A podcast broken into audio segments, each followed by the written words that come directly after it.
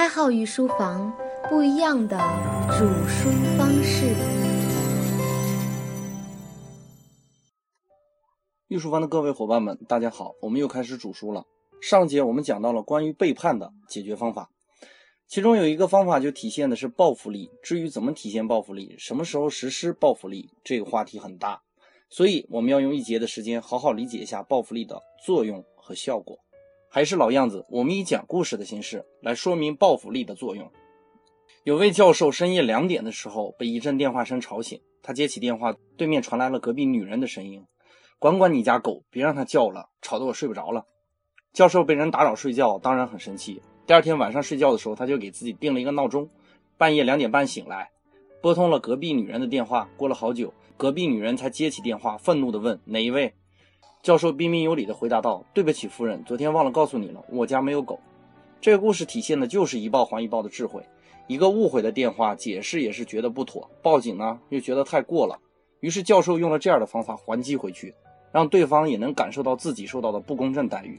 那么下一次这位女邻居一定不会通过这样的方式打扰这位教授了。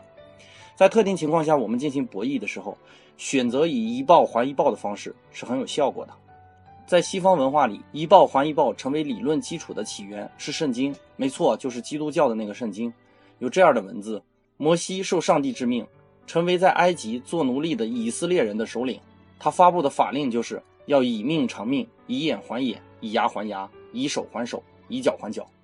圣经旧约出埃及记里记载的更为详细：若有伤害，这种伤害指的是伤人致死的伤害。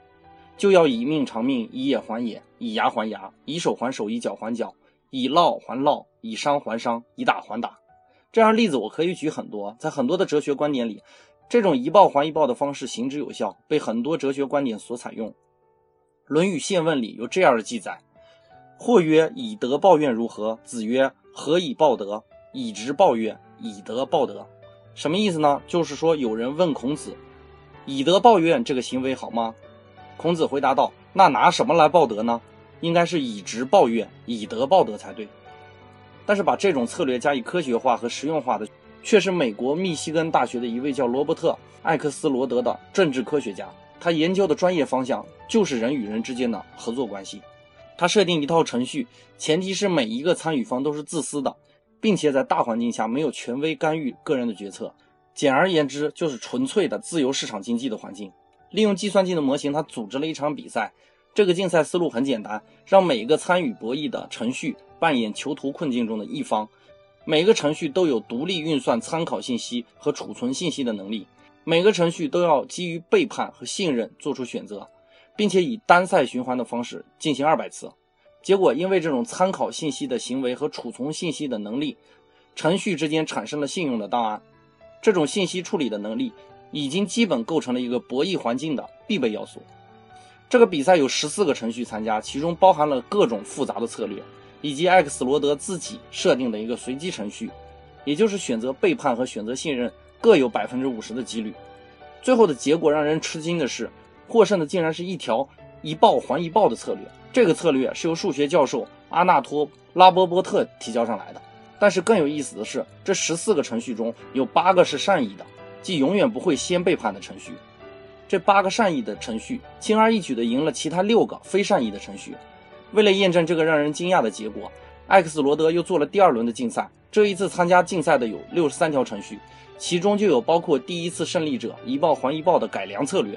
结果这次六十三个程序中，前十五名只有八名的哈林顿程序不是善意的，而这次夺魁的依然是一报还一报的策略。说了半天，啥是个一报还一报呢？其实很简单，就是每一步都重复对方上一步的行为。这个一报还一报比较厉害，也厉害在这儿。这个策略有如下几个特点：第一，善良。陌生人的第一次博弈，这个策略通常都会选择信任，首先要表明立场。第二是宽容，一旦对方策略调整，这头马上就跟着你做调整，不会因为你一次背叛产生怀恨在心和反复报复的可能。第三是可以激怒，让对方知道你不是好惹的。第四是简单，这个策略非常简单，基于长期博弈，可复制性极高。第五就是不嫉妒，在双方博弈环境内没有多余的衍生品，仅仅是针对事情的报复。《吕氏春秋》里记载着这样的故事：孔子的弟子子贡到别的国家赎回落难在其他国家做奴隶的鲁国人，按照鲁国规定，这样的行为可以在鲁国库府里领取奖励，但是子贡没有去领。另一个孔子的学生子路救了落水的人，结果那个人送来一头牛，子路欣然接受。对于两个学生不同的行为，孔子批评了没有领赏的子贡，却表扬了接受了牛的子路。这个道理很简单，如果子贡不领赏，那谁还去救赎鲁国的人民呢？但是子路接受了奖赏，那么很多人就会参与进来，主动的救人。这就是站在以直报怨、以德报德的基础上，也就是对于合作的行为表示合作的态度，而不体现出不合作的态度。能看得出，在很多博弈中，我们不仅在为自己做决定，也在为其他的可能参与者确立参考的目标。现在来看，虽然一报还一报这个策略有很多个优点，其实有一些我们可以预见到的缺点呢，比如容易产生误会。让对方进入到一直背叛的困境中。再比如，实施一报还一报的一方，总比背叛一方要慢半拍。再比如，什么时候要终止报复行为，这些都是对于我们实施一报还一报所要考虑的问题。人心往往不是那么容易揣测，这绝对是一报还一报的难度所在。我们不能像程序一样精确地表达自己的意图，或者判断对方的意图。心理学家阿莫斯·特奥斯基和心理学家艾德尔·沙菲尔共同做了一个实验。他们把十六个学生放置于囚徒困境中，要求实验的一方告诉另一方自己的选择。结果发现，当得知了对方背叛自己，却执着的选择合作的，仅有百分之三；而得知对方选择合作的时候，只有百分之十六的人以合作作为回应。虽然在这种半透明的信息基础下，也仅仅只能达到这么低的水准，但是如果双方都隐瞒了自己的选择，而选择合作的人马上会提升到百分之三十七。为什么知道的情况却选择不合作，不知道的情况却选择合作的几率比较高呢？这二位心理学家把这个现象称为“你其想事”。人们认为通过采取某种行动能够影响对方的行动，而一旦人们得知了对方的选择，反倒会意识到自己不能改变对方已经做出的决定。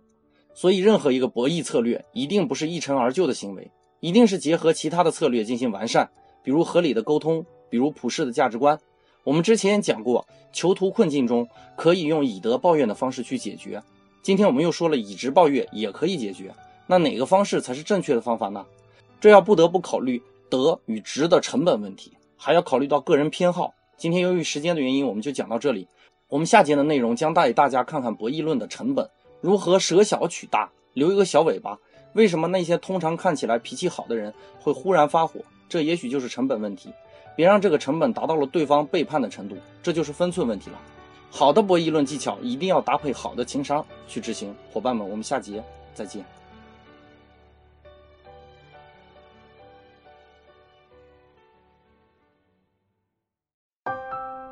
开号与书房不一样的煮书方式。